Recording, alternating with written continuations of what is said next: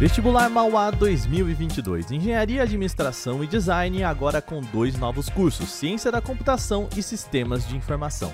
Acesse mauá.br/vestibular e inscreva-se já.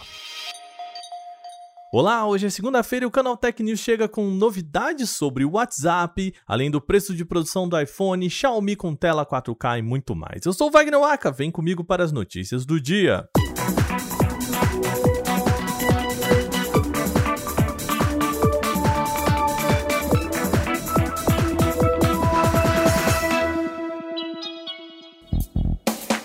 O WhatsApp está preparando um novo recurso que pode melhorar em muito a experiência em ouvir áudios na rede social. O recurso foi visto pelo site WA Beta Info, conhecido por antecipar novidades do mensageiro.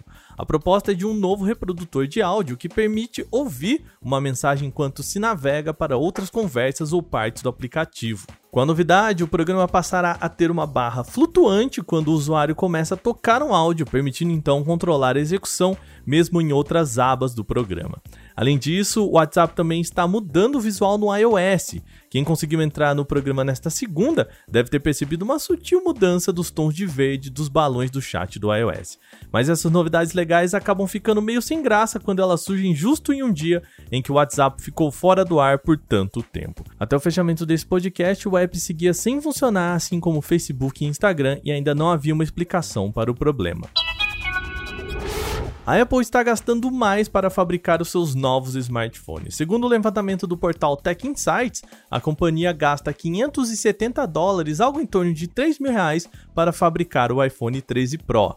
O custo seria 22 dólares a mais do que a versão anterior, com custo de 548 dólares. A explicação para esse valor mais alto está relacionada com componentes novos, ou que receberam melhorias em comparação com o iPhone 12 Pro.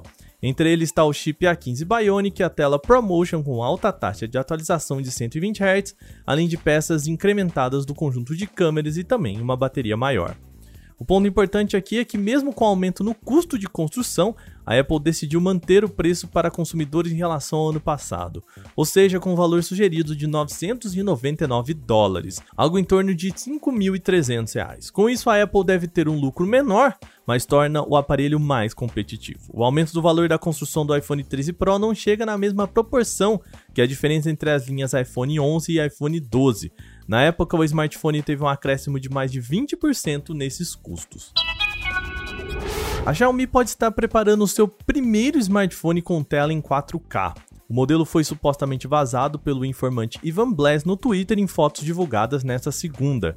Chamado de Xiaomi CC11 Pro, o aparelho deve contar com tela de 6,55 polegadas em tecnologia OLED e, como já dito aqui, com resolução em 4K. Para dar conta disso, a expectativa é de que ele chegue com Snapdragon 870, 6, 8, 12 ou 16 GB de memória RAM e um conjunto de 64, 128, 256 ou 512 GB de espaço para armazenamento interno. Além disso, as fotos mostram um conjunto triplo de câmera na parte de trás com uma lente principal de 64 megapixels.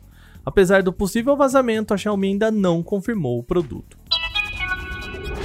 O Google anunciou o fim do suporte para o Internet Explorer 11. Isso não significa que o navegador simplesmente vai travar ao abrir a pesquisa ou impedir a exibição dos resultados.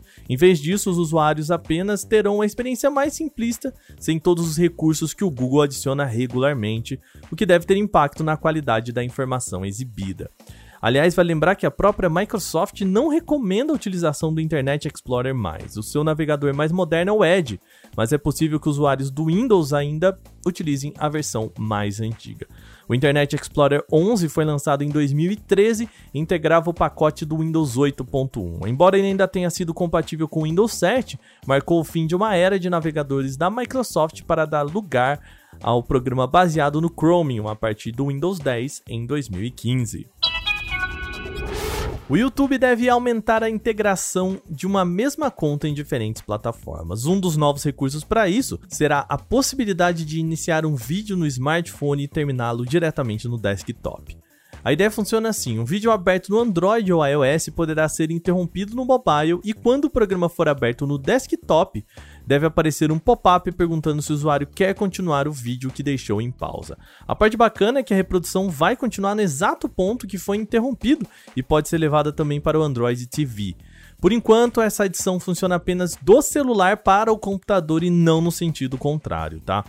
Para ver a integração é necessário estar conectado, claro, à mesma conta do YouTube nos dois dispositivos. A implantação ocorre de modo gradual, o que quer dizer que deve ser liberada para todos os usuários nas próximas semanas. Bom, essas foram as nossas notícias de hoje, mas a gente precisa lembrar que estamos na reta final do prêmio IBEST e a gente precisa de vocês nessa reta final. É o seguinte, você precisa entrar em vote.prêmioibest.com e escolher o Canaltech para a categoria de tecnologia. Com isso, vocês ajudam a gente a levar esse prêmio para casa. Então, de novo, voto.prêmioibest.com e vota no Canaltech para a categoria de tecnologia. A gente conta com vocês. Também antes de terminar esse programa, fica aquele aviso rápido que o nosso podcast está na Alexa. Para você ouvir o programa, basta pedir para ela o seguinte: fale as notícias de tecnologia do dia. Testa aí e depois conta pra gente. Este episódio foi roteirizado, editado e apresentado por mim, Wagner Waka, com a coordenação de Patrícia Gnipper. O programa também contou com reportagens de Igor Almenara, Vinícius Mosquen, Gustavo de Liminácio e Alveni Lisboa. A revisão de áudio é da Mari Capetinga. Agora a gente vai ficando por aqui. Amanhã tem mais notícias no canal Tech News em podcast. Até lá!